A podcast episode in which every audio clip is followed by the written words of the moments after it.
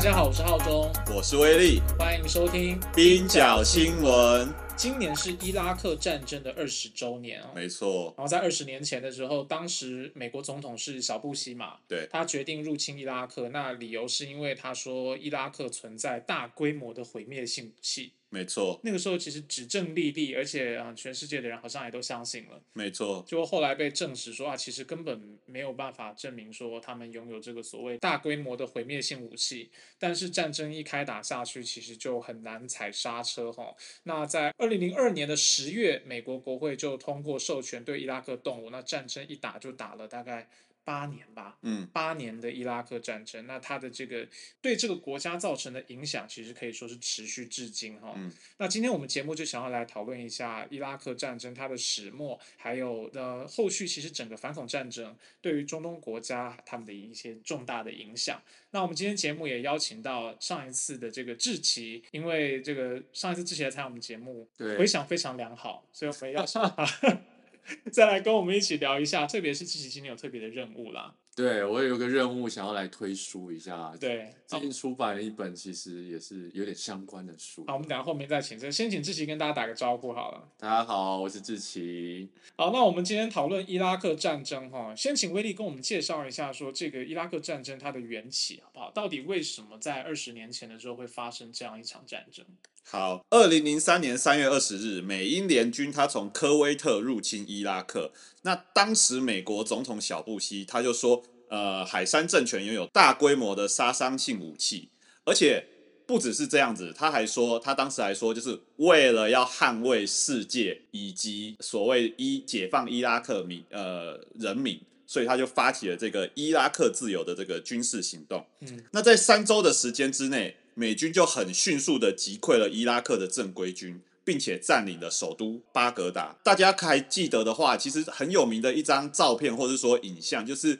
在美军的这个环视之下，伊拉克人民他拉倒了海山的这个铜像，那在当时也成为了全球的头条新闻。有那个时候，社群媒体其实还没有那么发达啦。对，大家都是看电视。即便这样子，那张照片可以说是全世界的人应该都为之震撼。没错，就拉倒铜像，然后代表说，哦，一个暴君就是这样子倒下。对那个正邪对立的形象，在媒体传播上是非常成功的。没错。不过从今天的角度回头来看，美国当时这个解放伊拉克的自由行动啊，其实已经被证明是它有建立在非常多的谎言上面对不对？没错。那而且，即便是连 BBC 或者是说一些比较呃主流的这些大媒体，西方媒体也都承认了。就是西方媒体其实现在定调说，二十年前这个伊拉克战争其实也会用入侵，嗯，然后还有占领伊拉克的的的这个用法。那入侵伊拉克后来被证明是一场不义之战，而且是建立在谎言之上的战争。因为美国的宣战理由，就小布希刚才讲的说，哎，有大规模的杀伤性武器。然后或者是说，呃，之后一些美国的官员出来说，哎，伊拉克在发展核武或者生化武器，这些后来都呃无法得到证实。对。那当时小布希的国防部长叫做伦斯斐，他就说伊拉克拥有大规模的杀伤性武器。那当时担任参议员民主党籍的呃希拉蕊克林顿也说，海山正在发展生化武器跟核武。那现在的总统也是民主党籍，拜登，他当时担任的是参议院的外交关系委员会，他也附和希拉蕊的说法，而且他在入侵伊拉克前夕举办了一场公听会，但是却拒绝让任何一位反战人士来参加这个听证会。我其实印象很深刻，就是当时的总统小布希，他的国务卿鲍尔啊，他在联合国安理会，因为他要说服联合国让他出兵嘛。获得这个正当性，他就发表了一个很大的演说，然后拿出一个小玻璃瓶，对，然后说里面就是海山政府正在呃研发的这个炭疽热病毒，没错，然后就说这个东西是他们在研发，所以我们一定要出动正义之师去击击倒它。结果后来也没人知道那个玻璃瓶里面。到底东西哪来的？以及那到底是不是炭疽热病毒？其实没人知道。对，如果我在现场，我应该会吓死吧？想说，Oh my God，他怎么拿进来的？这个安全也做的太太太差劲了。后来可能是洗衣粉而已。对。然后，所以后来联合国其实也并没有同意美国的出兵啊。嗯，没错。那刚才讲的这一段啊，你看不分共和党，就是小布希呃执政，或者是说民主党籍的这些议员，其实当时美国是一片。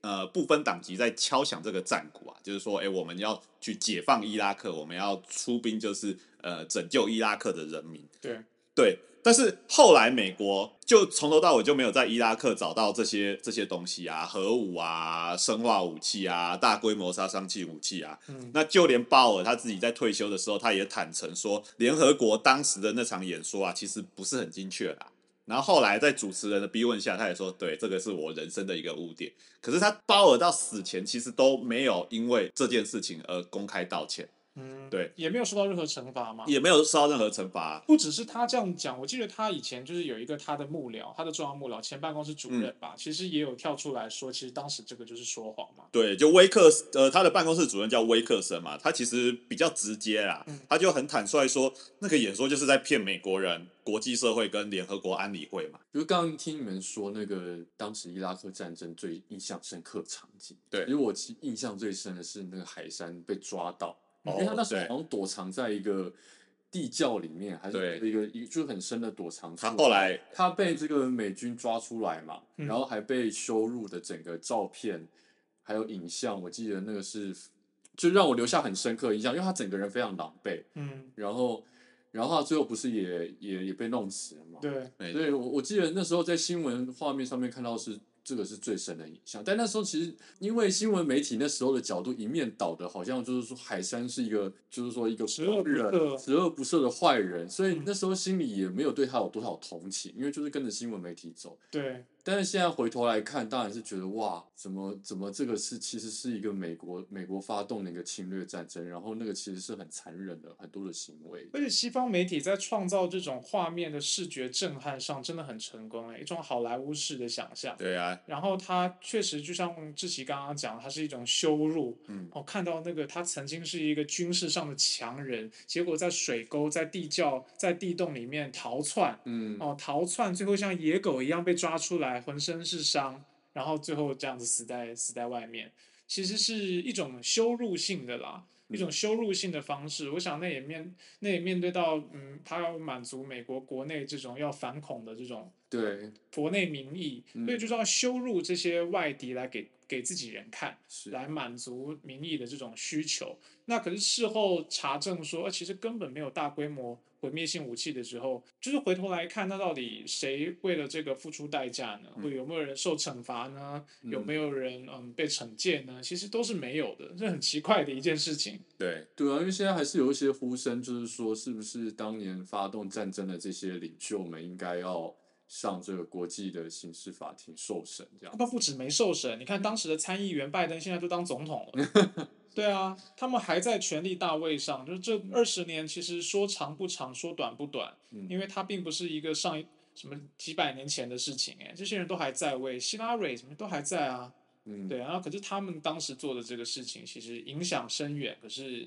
没有人负责。我印象比较深刻就是小布希他其实后来到直到现在都还有出席一些公开的活动啊，那嗯也跟奥巴马呀，或者说就是现任的总统，其实关系都还算不错这样子对。他后来就呃在讲呃，大家还记得吗？就前一阵子他其实也有针对俄乌战争呃做发言，嗯，他就说，呃，他本来是要说这个俄罗斯入侵那个乌克兰，这个是一件大大意就是说十恶不赦，可是他不小心讲成把乌克兰讲成伊拉克，就下面的人都在都在笑这样。他讲成俄罗斯入侵伊拉克，呃，对，哎对，然后他是讲他应该是讲说那个伊拉克被入侵啊，嗯。就下面的人都在笑这样。啊，就伊拉克被入侵是被你入侵，对，等于是有点地狱梗这样子，啊对对，就是他弗洛伊德的那个说溜嘴了，，对说溜漏嘴，嘴，对，讲出他潜意识压抑的那个事情，对。他也有罪恶感，没错，而且你看他可以这样子公开的，就是这样子讲，然后到现在都还没有被被惩戒。威利来帮我们介绍一下，就是说，其实美国布朗大学它过去有呃具体的统计，就是伊拉克战争它到底对于这个国家造成怎么样的负面效果，对不对？对，呃，美国布朗大学它有一个叫做战争的成本计划，那它就会统计就是九一一战争以来的这各种，比如说人力啊、财力啊，或者说对环境的这些成本。嗯那自从二零零三年美国入侵伊拉克以来啊，已经有二十八至三十一万人是直接死于战争暴力的，其中平民是占绝大多数，大概有十八到二十万人。那伊拉克军队跟警察死亡的人数合计为四万五千到四万八千多人。那战争它不只是直接呃让人命伤亡，它也破坏了伊拉克的粮食、医疗跟饮用水系统，所以就会导致就是它国内疾病、传染病跟营养不良。所以估计因为战争间接死亡的人数，呃，这里只有平民哦，应该是比直接因为战争死亡的人数要高的更多。那因为这些基础建设被破坏，所以婴儿的死亡率也增加了。有百分之七十的伊拉克人他没有办法获得干净的水源，有百分之八十的人他是缺乏卫生系统。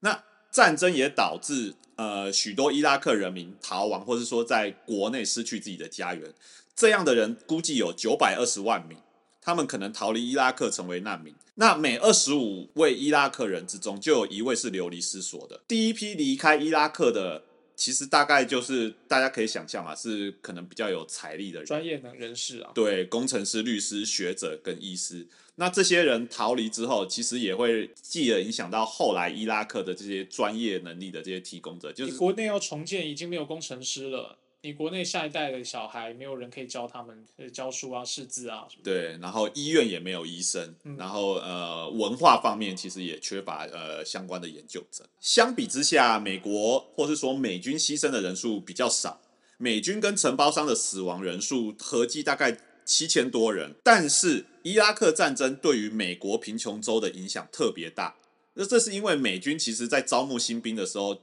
就是会前往那个比较贫穷的这些地方嘛，都是穷人在当兵嘛。对，有钱人怎么会去当兵？对对对对对啊！这些这些州其实你也可以想象，就是呃有很多可能就是呃少数族群，嗯，对，所以其实对于少数族群他们的牺牲或者说影响是特别大的。那为美军提供后勤的这些或者是说安全资源的私人承包商啊，他们其实也呃。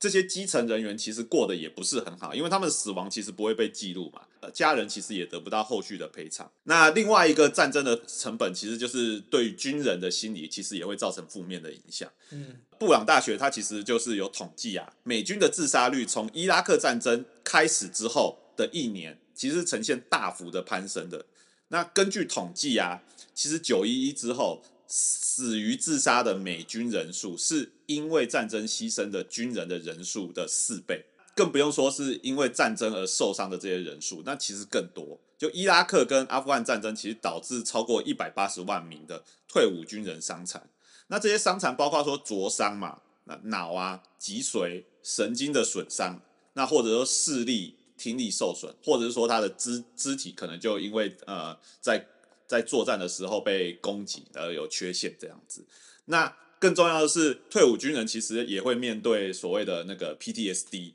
那他们其实要从就退伍之后回到美国，要重新融入家庭跟社区，其实都会比较困难的。那有一些退伍军人，他其实就会染上毒瘾，或者是说呃出现各种难以适应社会啦，就是成天 酗酒啊这样，然后跟家人关系处不好。对对对，其实可以说发动战争真的是损人不利己啦。美国不要说反恐战争，其实过去打越战也是啊。他那些越战老兵，其实回到美国本土国内之后，都都都带来很大的社会问题。但你也不能怪这些人，就是一个人，因为战争本身是反人性的。嗯，那你把一个人活生生的丢到战场上去，让他从事很那么长一段时期的反人性的任务，不管是叫他去杀人，或者是他要眼睁睁看到自己的同袍在战场战场中死去。那这个人就是被扭曲到不成人形。那回到国内，你要他立刻变回一个正常的、健康的人，回去过他无害的小日子，其实是不太可能的。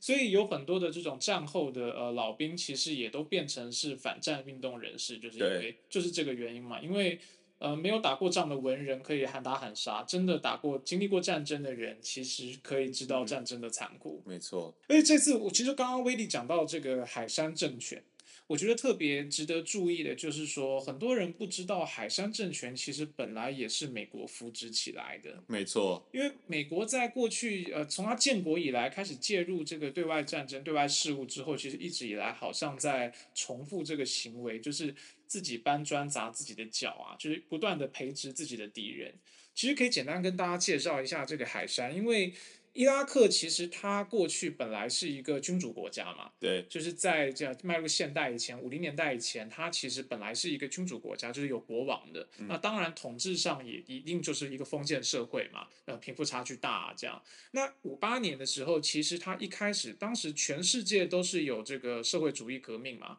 开始希望人民推动要要平权啊、反封建啊等等。所以五八年的时候，其实当时有一个叫做卡塞姆。他其实也是推动了、发动了这个伊拉克的呃军事政变，就是要建立一个相对左倾的这个伊拉克的共和国。嗯啊，其实卡塞姆可以说是伊拉克现代的这个共和国的国父吧。卡塞姆当时成立了这个伊拉克的共和国之后，其实他是选择跟苏联维持好的关系的。嗯，我们知道这个地方产石油嘛。那过去它是君主国的时候，其实它的石油长期就是被英国把持，对，被英美把持。当时英国在伊拉克建立了一个英属伊拉克石油公司，对，那控制了伊拉克国内大部分的油田。其实对伊拉克，其实这都不是新鲜事，因为当时西方国家就是在这些国家成立各种这种英属的公司，然后控制当地的这个自然资源。对，所以你任何的政权，不管你是君主制或共和制。其实对于西方国家来讲，它不管你是什么制，你只要满足我的利益，你的石油持续提供给我，你要怎么样我随便你。但是你如果说，哎，你的石油要给别人用了，那我一定要推翻你啊！所以这个卡塞姆错就犯了一个错，就在这里。他推翻了本来的封建政权，成立新的共和国之后，他不想要把他的石油以及石油资源的这个利益输送给继续输送给英美这些国家，所以他跑去跟苏联发生关系，变成一个向社会主义靠拢。那当时世界还在冷战呢，当时世界还在冷战，美国怎么可能可以容许这种事情？所以他就是培植海山的复兴党，对，去把这个卡塞姆政权推翻掉嘛。所以海山一开始其实是跟美国合作的，对，就是海山的这个复兴党啊，他其实一开始那时候美国是甘乃迪执政嘛，那中情局其实就是有明者，然后呃有暗者，然后有明者的支支持他这样。对。我记得海山刚取得政权的时候，就是说他当时在国内呃肃清屠杀共产党人。对。可是他怎么知道哪些人是共产党人呢？就是名单就是 CIA 给他的，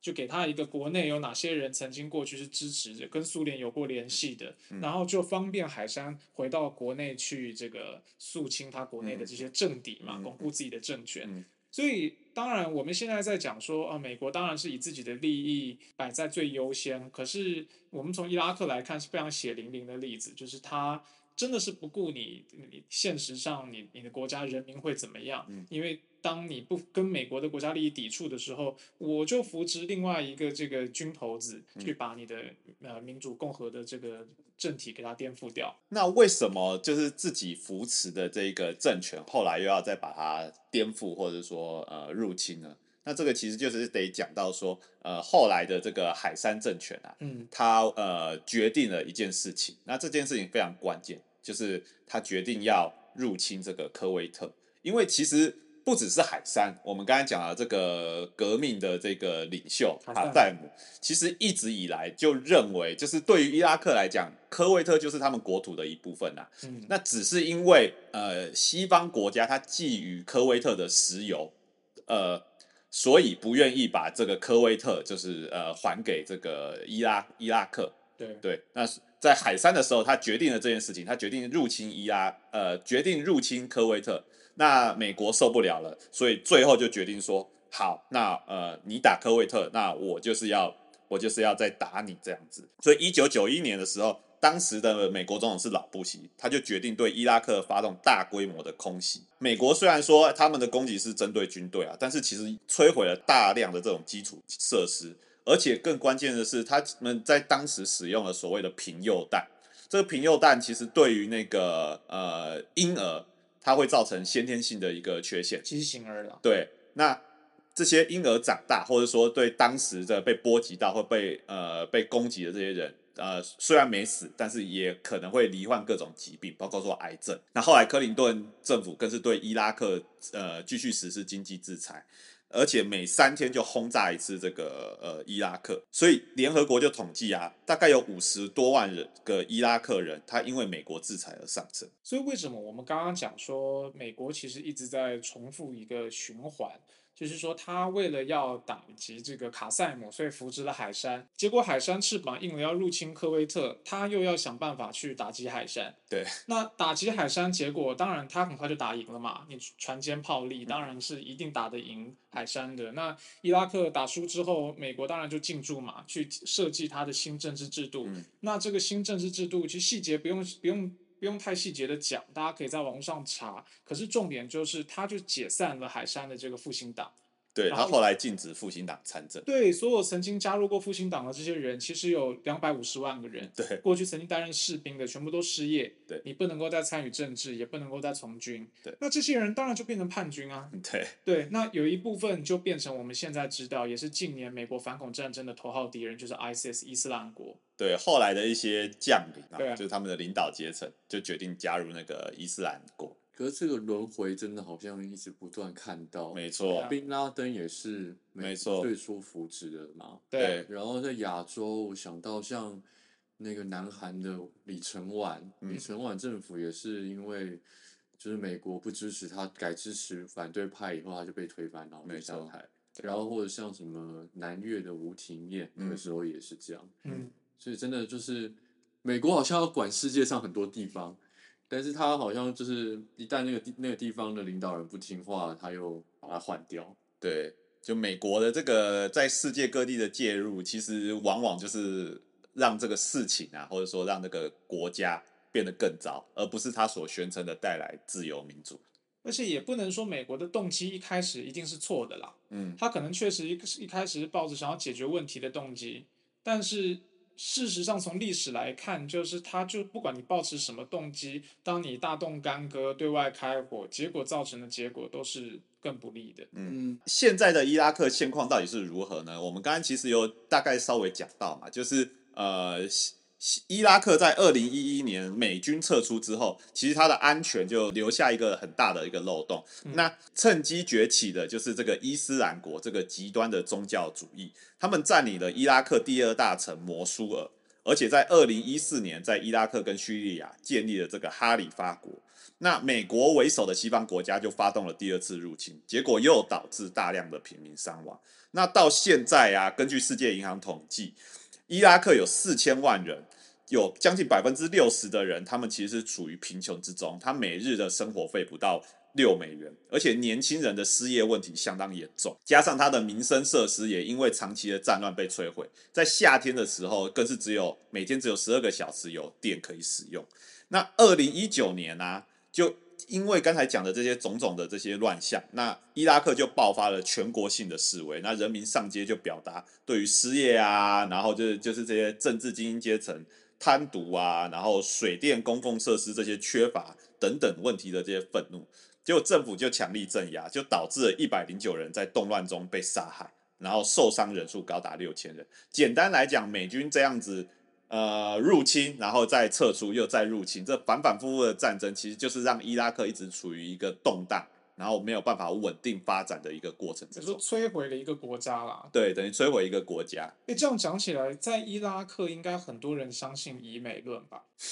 应该可以这样讲。我觉得他们已经不是以美的程度，他们是反美。反美，对对啊，他们他们怎么是以美？他们已经跟美国在对干了。所以在台湾提出以美论的人，不见得反美嘛。台湾现在是连移都不可以移，哦对对对，然后那就不用说反对了，反对我看更就是小猫不知道几只有没有。对，伊拉克可能真的是真的是会达到反美的程度。嗯诶，不过当时伊拉克战争的时候，台湾就也有，其实就已经有反战以及反对入侵伊拉克的这个运动，对不对？对，其实二零零三年的时候，台湾就有一群就是算是左派团体吧，嗯以这个劳动人权协会，然后劳动党工会团体，呃，还有很多的当时一些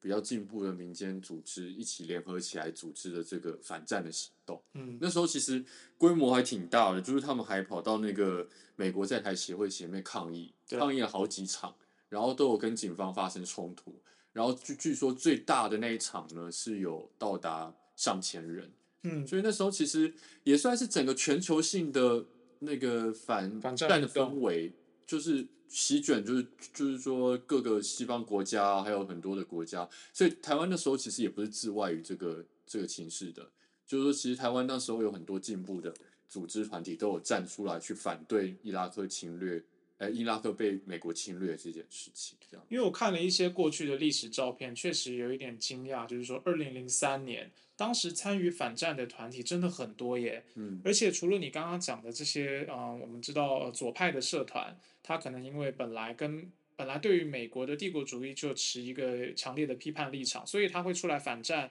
反对入侵伊拉克，这比较不意外。可是除此之外，我看到比如说像什么妇女新知啊，嗯，这些我们现在比较难想象他会表达对美国表达这样态度的团体，对或，者一些公民团体、性别团体、环保团体，嗯在二零零三年的一些资料照片上都可以看到，他们当年都是反战的。是啊，对，所以其实其实二零零三年的那个社会气氛跟现在真的很不一样。真的是。而且如果查资料会发现更有趣的一件事情，嗯就是其实在一九九一年的时候，波斯湾战争那时候也有一群人就在就在抗议。我也是刚刚听你讲，我才知道，对啊那，时候我们抗议美美美国这个攻打伊拉克，嗯而且很不容易。九一年台湾才刚解严没多久，哎，嗯，所以理论上会觉得那个时候的社会气氛好像是应该要更肃杀一点。嗯，那你抗议讲政府就算了，你居然在台湾抗议美国，对，这真的是很罕见，就是就是等于是说一一一一解严之后呢，这个社会力量整个爆发出来这样子。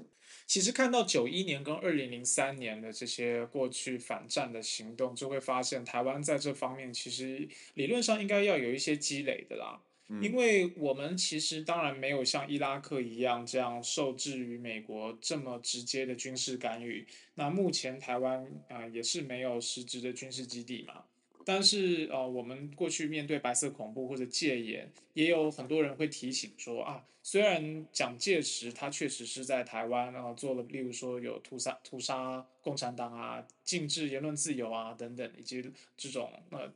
越权的行为，但是当时其实为什么会有蒋介石政权的形成，其实也是美国扶植的嘛。嗯，就美国当时为了反共，所以就扶植一个政权。其实跟刚刚志奇提到他在世界各地的做的事情，其实也都差不多。没错，所以这也是不意外，为什么台湾在这么早刚解严的时候，九一年就会有人出来反战反美。那二零零三年伊拉克被入侵的时候，台湾也有这样的行动。最近其实台湾也有那个学者发起反战的声明哦，嗯非常敏感的题目，因为出来之后，哇，我看立刻不能说被围剿啦，毕竟现在言论自由、多元的社会就会有各种意见，但是这种声音确实在台湾现在比较少见。嗯然后也比较难主张，然后呃，我们的官方又定调说这是以美论，因为认为美国是我们的好朋友，嗯，所以不太能够提出以美论，认为说好像你怀疑美国的话，就是挑战了台湾的这个国家利益，嗯就有点这种气味。嗯所以今天我们就来给大家介绍一下，就是几本以美论的经典著作好了。哦，其实这次提出反战声明的四个学者，嗯他们像傅大伟，他自己就有说嘛，我觉得有点学旧了。那他记者会上也这样讲，就说为什么他们会搞这个反战声明呢？因对，为他们开了这个 Chomsky 的读书会，嗯嗯哦，搞了一年都多的读书会，知道这些西方反战人士他们是到底为什么反战，提出了哪些论述。嗯，那我自我自己觉得这没什么啦，只是通常记者会不太会讲这些，因为一般人哪里会关心你这些老教授读了哪些书呢？对不对？如果今天是座谈会、学术研讨会，那 OK。他们记者会在那边讲 Chomsky，我就觉得哇，好可爱啊。对，不过我们今天节目也给大家介绍几本那个以美论的书，不管你以美不以美，都可以知道一下提出这些论点的人他背后可能在想些什么那第一本是也是 Chomsky 的，是谁统治世界？主张民主人权的政府为何霸凌他国？嗯那这本书其实是二零一四年发表的，嗯那当然中文版比较后面。那 Chomsky 在国际上被认为是左派嘛，所以他对于美国的经济发展路径，其实在这里面就做了一些很重要的分析。那当然，简单来讲，就是他认为美国作为一个资本主义的国家，它对于外国一直以来都是一种掠夺式的经济。我们看到全世界的国家有富有的国家，有贫穷的国家，但是为什么富国会有钱？为什么穷国会没钱？那两者之间并不是没有关联的。嗯有的时候，为什么这些穷国，像我们今天讲的伊拉克，它为什么这么惨？嗯然后还需要人道援助，它不是平白无故这么惨，它之所以会这么穷，就跟这个西方国家，它从过去殖民时代的干预，比如说刚刚讲英国在那边建立这种英属的公司去掠夺它的石油，到后后面殖民时期结束了，可是西方国家仍然不断的干预它，所以导致它这么这么样的贫穷。所以这本书其实就蛮全面的回顾了美国的外交政策啦，讲了一些包含美国跟中南美洲啊，把他们当成后花园啊，古巴这些国家的关系，然后也讲到他在中东，包含跟伊朗，还有今天我们讲到伊拉克的这些问题。嗯，所以其实就是在分析说，美国通常它的对外政策，要么就军事干预，要不然就是经济制裁嘛。那其实这两个对于他的这个对手或这些落后国家来讲，都会造成很不利的影响。其实乔姆斯基应该几乎每一本书都可以列入以美论书单，没错他，出过太多本了。没错，海盗国家制造公司，没错，这些全部都是，如果你现在看的话，就是都可以被打成以美论。都是以美论。对，今天本来想跟大家介绍的第二本书，就是你刚刚讲的制造共识。哦，这本是呃嗯研究美国企业媒体必读的。对，可其实这本书蛮早的，但是中文版是二零二一年才才发的，对对不对？哦哦是哦是吗？哦对，就是嗯很，就也是最近几年对对对才翻，才翻成中文。可是这本书其实是一九八八年的，它是很没错经典非常非常经典的。然后他跟一个媒体学者那个 Edward Herman 对合写的一本书。那其实最大的重点就是分析媒体美国媒体的这种 propaganda，对就是宣政治宣传啦。对我们一般都会想说啊，是呃，讲到好，例如央视，就是集权国家。嗯，哦，北韩的、北朝鲜的这个媒体，我们会说它是 propaganda，对可是其实它就是在分析我们以为的这种自由世界的媒体，它其实也是受到这种政治、商业跟势力的影响。其实我们看到的，以为是自由的讯息，以为是新闻，其实都包含了这个美国的政治宣传在里面没。错，他提出的这个论点，其实他有一个对于媒体资讯生产的一个结构啦。嗯，那最最好的例子，我记得他他书中有举到一个例例子，就是说，呃，当世界各地同时在发生战争的时候，嗯其实发生在欧洲国家的战争，跟发生在中东国家，比如说也门这些国家的战争，其实那个报道的比例，它是因为那个 Chomsky 他写书是很习惯是直接那个引用这些数据啊，然后特别是这一本，那他就有就有做统计说，哎，这些几个主流媒体报道的篇幅，结果这些在中东地区发生的这些战争，几乎是主流媒体是不太会报道的。对，对，那这种类似的现象，其实我们在现在的这个俄俄乌战争发生的一开始，其实当时那个呃非洲的这个索马利亚，还有就是也门，其实也也在战争也在战争嘛。那就有学者引用那个呃，就有记者引用这个 Chomsky 的这一套分析，就去统计，结果还真的就俄乌战争它那个获得的报道比例。远远是高于就是其他国家发生的这些动乱。就是媒体可以设计一个框架，让你让你的整个感受都受它影响，什么事情是重要的，什么事情是不重要的。嗯比如说像呃志奇刚刚讲到那个经典的画面，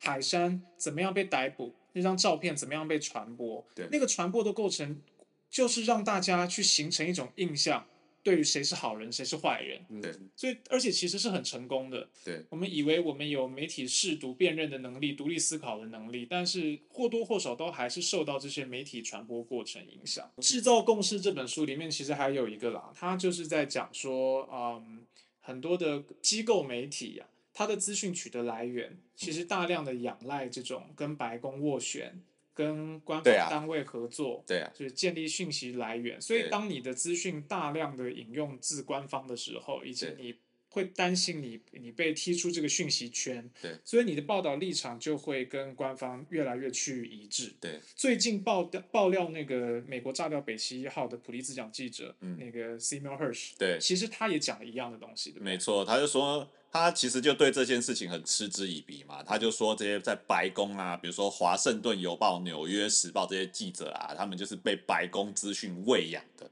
就是对你们根本不可能从那里得到什么独家消息啦。嗯，对啊，那你们要引用白宫官员的话来反驳我这件事情，其实也就是站不住脚。我觉得蛮值得大家注意的是哦，《制造共识》这本书，因为是一九八八年出版的，嗯那在当时书里面其实讲了一个东西，就是他认为反共是美国的基本国策。对。所以呃也是媒体机构不能挑战的律令。没错。但，是当这本书再版的时候，其实苏联已经解体了，嗯。冷战终结了，嗯。所以 Chomsky 后来就他就改了自己的书，嗯。他说反共可能已经变成反恐了，嗯。就美国国内国策的最高律令变成反恐，嗯。所以今天已经不是反共了。嗯。可是我是要讲说，因为现在美军也退出阿富汗了嘛，嗯。然后中美冲突又升高，嗯。打科技战啊嗯什么等等的，所以可能现在反共又变成最重要的这个国内新闻的过滤机制了。对，变成最高律令。好，因为我们今天刚刚前面讲到政治宣传嘛，这个 propaganda，所以今天给大家给大家介绍的第三本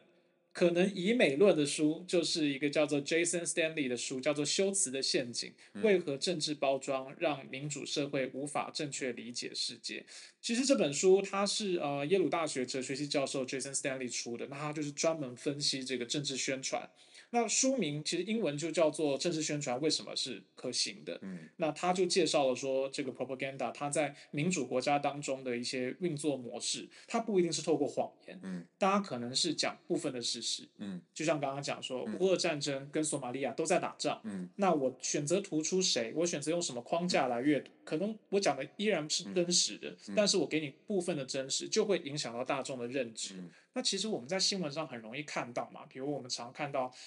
同志情杀案。嗯那你说，就事实层面来讲，可能这个个别案件真的是一个同志情杀案啊。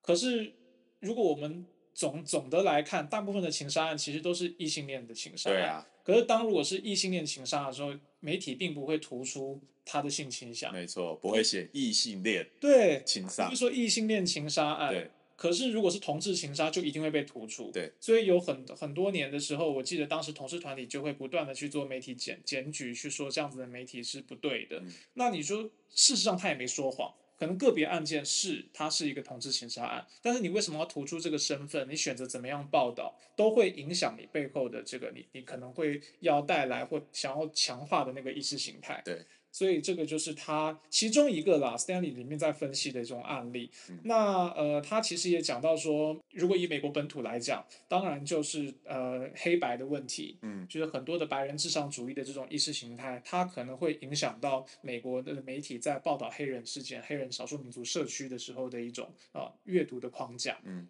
嗯，所以其实也是可以，呃，如果特别我们今天讲到说这种国际政治，往往我们在认识的时候都是毕竟都是透过媒体嘛，可是呢，我们就需要有更多的工具去检验自己的这个资讯来源，以及检验说这些资讯是不是真的靠谱，需要自己保跟他们保持一点距离啦。今天介绍的最后一本书，我觉得可以是我自己个人觉得啊，比前面三本都更重要，更值得一读。而且它刚刚推出，我手上拿到的这本都还热腾腾的，它叫做《美国神话的终结》。那我们请志奇来帮我们介绍这本书，因为它据说是这本书的一个嗯呃伯乐啊。我们知道伯乐跟千里马，就是志奇发现了这本书，然后选择让他在台湾出版。这个要这样说吗？好了，你们你帮我们介绍一下这本书啦，为什么它那么重要，以及为什么在这个时间点上，就台湾的读者应该可以参考一下这本书的内容。我算是这本书的责任编辑了，然后的确也是，就是看到这本书，觉得可以把它引进，然后翻译出版这样子。然后其实今天在场的伟伦也跟这本书有很大的关系，因为他是这本书的其中一个译者，没错，所以这本书应该都算我们两个共同把它生心血结晶出来 的。对，所以台湾的以美以美论的推广，你们两位都有一份哦。哎、我我觉得我我先不会把它放在以美论这个框架来看待这本书，因为我觉得作者自己也不是这样看的。嗯，这本书其实开头台湾人才有这个词，作者怎么会这样看？对啊，那那我觉得其实我们要回到那个这本书的脉络去理解嘛，因为它其实是在跟美国美国内部对话的一本书，但是我觉得放在台湾其实是有很大的价值的。嗯这本书其实来头不小，它是二零二零年普利兹非虚构奖的得主，或者说非非小说奖的得主啦。就是说，普利兹奖里面有个奖项，就是专门颁发给那些最杰出、当年度最杰出的历史著作。嗯，那这本书就是二零二零年度的获得者。嗯，然后呢，它基本上在讲的就是，诶、一个回顾整个美国四百年历史的用一个非常批判性的观点去回顾的一本书。然后这个学者他是美国现在耶鲁大学的一个很重要的历史学家，叫做呃格雷格格伦丁这样子。那这本书其实就是在讲美国从这个我们知道他建国其实是有一群英国人，一群英国的垦殖者，这个到美国这个地方，就是美洲大陆这个地方开始。就是我们知道，一开始是在这个美国的东岸这个地方，他们进行这个垦殖开拓，然后渐渐的，它的领土扩张到整个美美洲大陆、北美大陆都是整块就变成美国的领土。从东慢慢往西这样迈进。对，那这个这本书其实是很，就是说他用一个他去解释说，为什么美国会有这种不断西拓的这种思维，西进运动到底它背后的思维，这种扩张的思维是从哪里来的？我觉得他有很很深刻的解释，他包括他去解读说当时呃像富兰克林啊，像杰佛逊啊，像是这个麦迪逊啊这些美国的建国元勋们，他们到底怎么看待就是要西进这件事情，要扩张这件事情？然后我们会发现说，作者认为说这个其实是当时美国人有形成一种叫做昭昭天命，就是说他们形成一种呃好像命定如此，就是要要要这个西进。而且就是要扫除这个西进上面碰到的一切阻碍。他认为自己有一种责任感了，一种使命感。对他看到一整片这个美洲大陆的土地好像都是无主地，然后他觉得说这是上帝赐予我们的，我们就是要去扩张而且占领它。嗯，但是我们知道其实它并不是真的是无主地，美洲原住民在那里，所以变成是说他整个这个美国的这些垦殖者在在扩张的过程当中就。必然就是跟这些美洲原住民产生冲突，甚至说要驱逐他们，要屠杀他们，然后逼迫这些原住民走上这个眼泪之路，这样子。然后还有后续这本书还讲了，就是美国整个扩张，呃，包括说他怎么去透过美墨战争跟墨西哥打了一仗之后，他的领土又增加了一好大好大一块，然后之后还又跟西班牙打仗，美西战争，然后又又多了好多的海外领土。然后之后，在冷战时期，他他的势力范围又大幅的扩张，比如说他控制了很多的这些，包括中美洲的国家，包括这个亚洲的国家等等。所以，他其实是在讲美国的整个整个这种扩张主义到底怎么从他从一个小小的一块，就是只是在美国东岸的这样的一个土地，渐渐扩张全世界，它影响的影影响力遍及全世界。我觉得他其实是用一个比较批判的角度去解释说这个事情，这背后的思维是什么。然后他也是去呃去去用一种去去认为去指出说，其实这个这个思维对美国也是不好的。尤其是在川普上台以后，这个作者看到说这个扩张神话已经终结了，因为所有的这些矛盾都已经回流到美国，美国再也无法透过扩张这个方式去转移它内部的。很尖锐的，不管是政治的、经济的、种族的矛盾，因为过去美国一直透过向外发动战争，然后去转移内部的矛盾。但作者看到的是说，现在这种矛盾已经没有办法透过这种方式转移。对，就是其实自己自己已经把整本书非常精要的这个解释了。那我觉得对我来讲，呃，在这次翻译的过程之中，其实呃整本书读起来是非常的过瘾啊，就是特别是他对于一些历史细节的描述。我觉得其实是很，呃，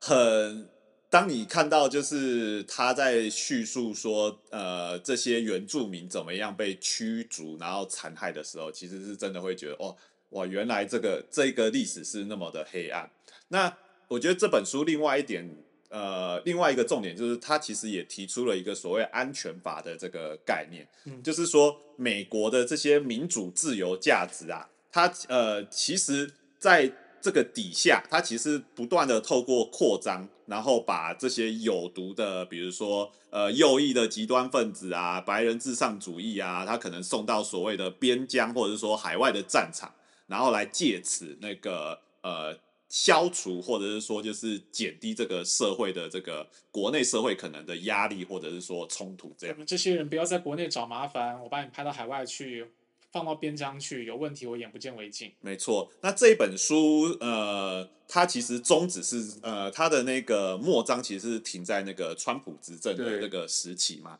对，那呃，川普时期其实我们知道，就是说他就主张要建新建这个美墨围墙，对，来防堵这个墨西哥的移民进入美国嘛。那对于作者来讲，他其实就认为说，这个其实某种程度代表的是美国这个边疆神话的这个终结。呃，不过我们其实现在在在如果这本书的这个把它作为延续来看，就是呃南方国际经常在报道的一些一些呃议题。那其实，在拜登的这个政府底下，我们其实有有点看到美国其实对于这个呃海外介入或者是说扩张。扩张这件事情，其实好像又变得又有点蠢蠢欲动的这种感觉啦。肯定还在持续啦，因为川普有可能只是美国建制派政治的当中一个艺术而已。嗯，对。对，因为回到建制派，他可能就又回到过去的这个国家运作的逻辑上面。对对对。所以其实我觉得这个这本书其实呃，这后就是现在的这个美国的这个对于国际政治的这个呃扩张，或是说介入，然后跟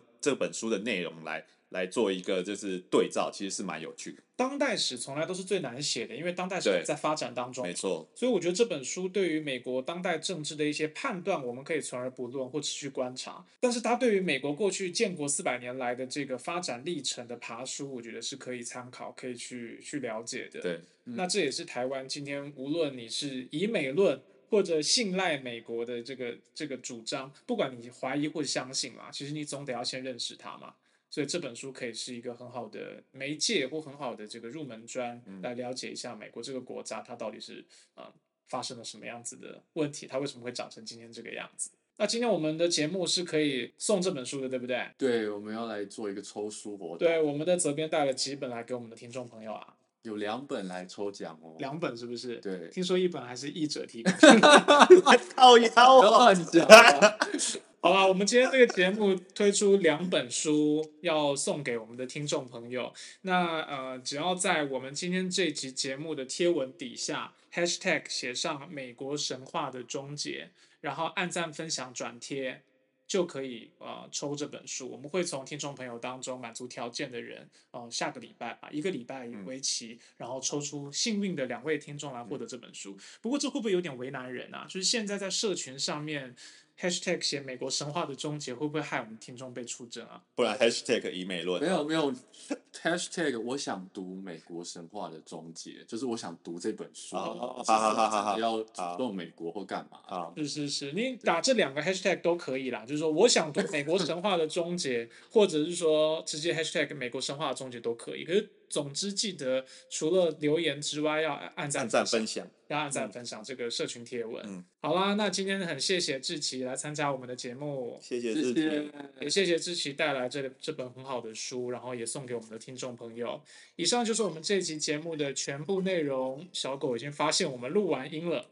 如果你喜欢我们节目的话，请把我们的节目推荐给你关心国际新闻的朋友。冰角新闻不止冰山一角，我们下周见啦，拜拜。